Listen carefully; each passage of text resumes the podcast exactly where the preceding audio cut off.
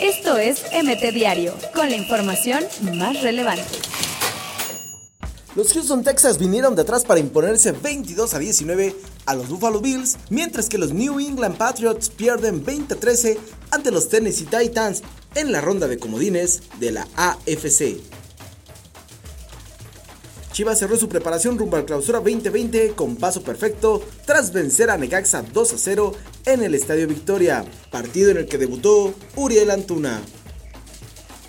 Disciplinar investigará a Jesús Gallardo por cántico homofóbico contra América.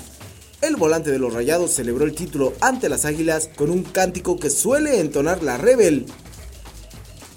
Martín Rodríguez deja Pumas, será nuevo jugador de Morelia. Las directivas de ambos clubes ya han llegado a un acuerdo y el chileno será nuevo jugador de la monarquía. Esto es MT Diario, con la información más relevante.